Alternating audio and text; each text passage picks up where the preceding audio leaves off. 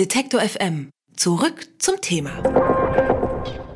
Zeitung lesen, Nachrichten schauen und Radio hören sind längst nicht mehr die einzigen Möglichkeiten, sich zu informieren. Immer häufiger googeln und twittern wir, scrollen durch unseren Instagram-Feed und verbringen sowieso sehr, sehr viel Zeit am Smartphone. Damit sorgen wir zum einen dafür, dass viele traditionelle Medien einmal in wirtschaftliche Schwierigkeiten geraten und außerdem ganz neue Spieler auf dem medialen Marktplatz erscheinen oder schon erschienen sind. Und zum anderen prägt es natürlich auch unsere Kommunikation und unser Denken. Welche Veränderungen uns dadurch als Gesellschaft ins Haus stehen und ob diese wünschenswert sind, damit setzt sich seit vielen, vielen Jahren der Kommunikationswissenschaftler Ottfried Jahren auseinander.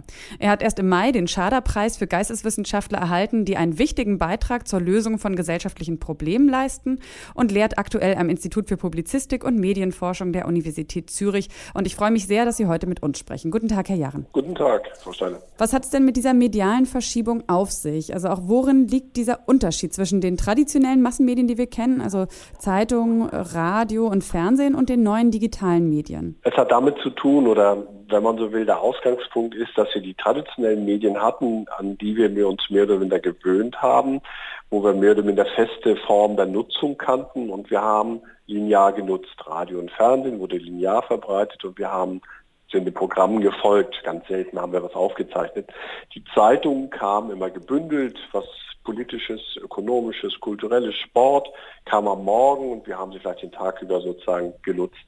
Jetzt durch die veränderten Social-Media-Bedingungen sind wir mehr oder minder im Mittelpunkt. Also wir suchen uns die Information, wir bedienen uns Google, eine Suchmaschine, oder wir gehen auf eine Web-Informationsplattform oder wir gehen auf eine Social-Media-Plattform und holen uns die Informationen selbst heraus. Also die Bereitstellung ist nicht mehr so stark gepusht, mhm. sondern wird stärker gepullt. Das ist eine ganz große Umstellung, Viele argumentieren ja immer, dass das Internet und die digitalen Medien direkter und deswegen auch eigentlich demokratischer sind. Also es kann ja jeder ohne Einschränkung teilnehmen.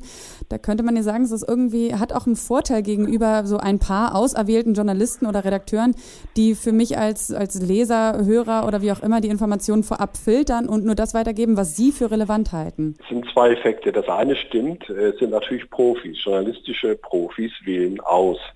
Dass Sie die Auswahl von Ihnen aber haben wollen, ist wichtig, weil wir sind nur dann zuverlässig informiert, wenn wir uns verlassen können auf das Auswahlverfahren. Also wenn wir umgekehrt alles selber suchen müssten, also keine Profis hätten, hätten wir sehr hohe Suchkosten, wir hätten sehr hohen Aufwand und wir wären in vielen Fällen gar nicht so sicher, ob wir die richtigen Quellen finden würden. Also Professionen akzeptieren wir eigentlich grundsätzlich. Das andere, was Sie sagen, ist aber auch richtig. Dadurch, dass man Informationen auch von anderen Freundinnen, Freunden, Kollegen und Bekannten bekommen kann, die man gemeinsam teilt, unterstellt, dass auch die irgendwie gut ausgewählt haben und etwas auswählen, was mich persönlich stark dann auch interessiert. Es sind eigentlich zwei unterschiedliche Zugänge.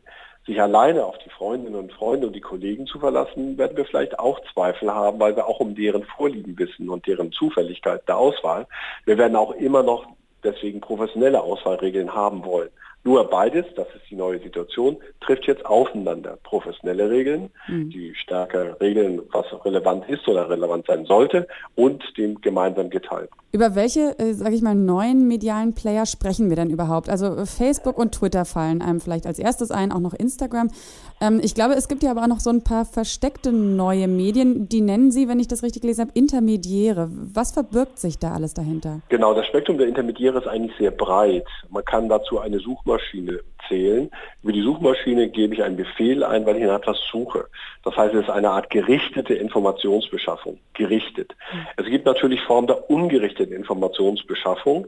Ich schaue einfach mal so Sites durch oder ich nutze irgendwo eine, meine Leute, die ich auf Facebook habe, wo ich zahllose unterschiedlichste Informationen bekomme. Das ist eine Art ungerichtete Suche. Und da gibt es auch erhebliche Unterschiede zwischen diesen unterschiedlichen Intermediären. Wir haben es jetzt eigentlich zu tun mit einem Bereitstellungs- und einem Ver Vermittlungs- und einem Suchsystem zugleich. Also wir können uns Medien nutzend äh, annähern, wir können uns aber auch aktiv annähern und Medien brauchen, wie Twitter bin, benutzen, um Follower zu erzeugen oder Informationen zu verbreiten. Aktives und Passives geht ineinander über. Jetzt beschreiben Sie das Ganze ja relativ sachlich. Ähm, Sie sind ja da durchaus aber auch kritisch den neuen Medien oder dieser neuen Mediennutzung gegenüber. Warum? Es gibt zwei große Probleme. Das eine große Problem ist, äh, dass die Professionalität, und zwar der professionelle Journalismus, an Bedeutung, an Reichweite und damit an äh, Kraft verliert. Das ist bedauerlich. Wir delegieren ja in der Gesellschaft immer Aufgaben an Profis, weil wir hoffen, dass die einen besseren Job machen, dass sie uns sicherer und zuverlässiger informieren können. Und das gilt auch. Auch wenn wir wissen, dass es da Versagen und Schwierigkeiten gibt, verlassen wir uns eigentlich auf diese Art von professioneller Auswahl, Aufbereitung und, und Darstellung. Mhm. Dadurch, dass die klassischen Massenmedien, Radio, Fernsehen und Zeitung aber an Reichweite verlieren, verlieren sie an Werbung und sie verlieren Nutzung. Das gefällt den Journalismus. Journalismus ist aber etwas Wichtiges für die Gesellschaft, weil er unabhängig sein soll soll und auch unabhängig ist, weil er kritisch ist und kritisch sein soll, weil er auch auf Themen zugeht, die wir noch nicht kennen. Und jetzt komme ich zu den Social Media. In den Social Media finden wir eigentlich nur das wieder, was wir individuell gerne wollen. Aus dem Familienumfeld, Freundesumfeld. Das ist wichtig und schätzenswert, aber es ist nur das. Es ist nicht die Beschäftigung mit der allgemeinen Öffentlichkeit. Und das Zweite, das, was auf Social Media verbreitet und geteilt wird, kommt wenn es Informationen sind, mehrheitlich aus dem Journalismus. Also der Journalismus wird sozusagen benutzt, angezapft und dort verbreitet.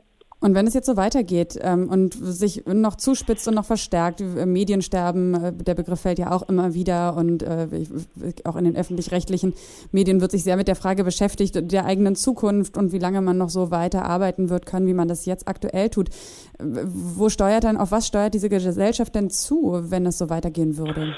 Mehrere Risiken. Das eine Risiko ist tatsächlich, dass wir die Professionalität verlieren. Professionalität brauchen wir aber, um sichere, zuverlässige Informationen zu haben, die belastbar sind, die vertrauenswürdig sind, die glaubwürdig sind. Zweitens, in dem Moment, wo die Profis nicht mehr eine starke Rolle spielen, gewinnen sozusagen alle möglichen Leute, die irgendwelche wilden Geschichten, Gerüchte, Bösartigkeiten, die Shitstorms auslösen, Fake News verbreiten und so weiter, immer mehr an Gewicht. Sie irritieren die Gesellschaft. Und drittens, wir haben momentan eine Tendenz, dass sich etwas äh, dort im Bereich der Social Media entwickelt, wo dieser Respekt äh, verloren gegangen ist.